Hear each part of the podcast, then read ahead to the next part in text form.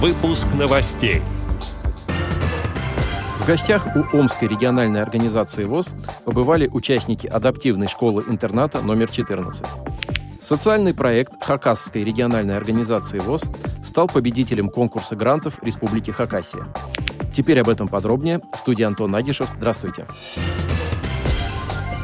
Хакасская региональная организация Всероссийского общества слепых стала одним из победителей конкурса на предоставление грантов Республики Хакасия для реализации целевых социальных программ по направлению «Социальная поддержка ветеранов, инвалидов и иных социально незащищенных категорий населения». Основными целями проекта Хакасской ЭРО ВОЗ «Белая трость. Первый друг и помощник» является создание условий для социально-бытовой адаптации и интеграции инвалидов по зрению в общество, формирование беспрепятственного доступа незрячих к объектам и услугам в приоритетных сферах. Тактильные трости действительно являются настоящими помощниками слепым людям в их ориентировании в условиях открытого пространства. Благодаря финансовой поддержке Министерства труда и социальной защиты Республики Хакасия тростями будут обеспечены нуждающиеся инвалиды по зрению Хакасской ЭРОВОЗ, в том числе и те, кто недавно потерял зрение.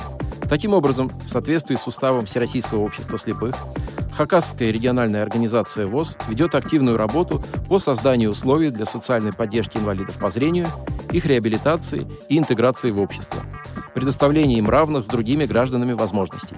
Реализация данной программы поможет незрячим людям максимально адаптироваться в окружающем пространстве и даст им возможность вести активную жизнь.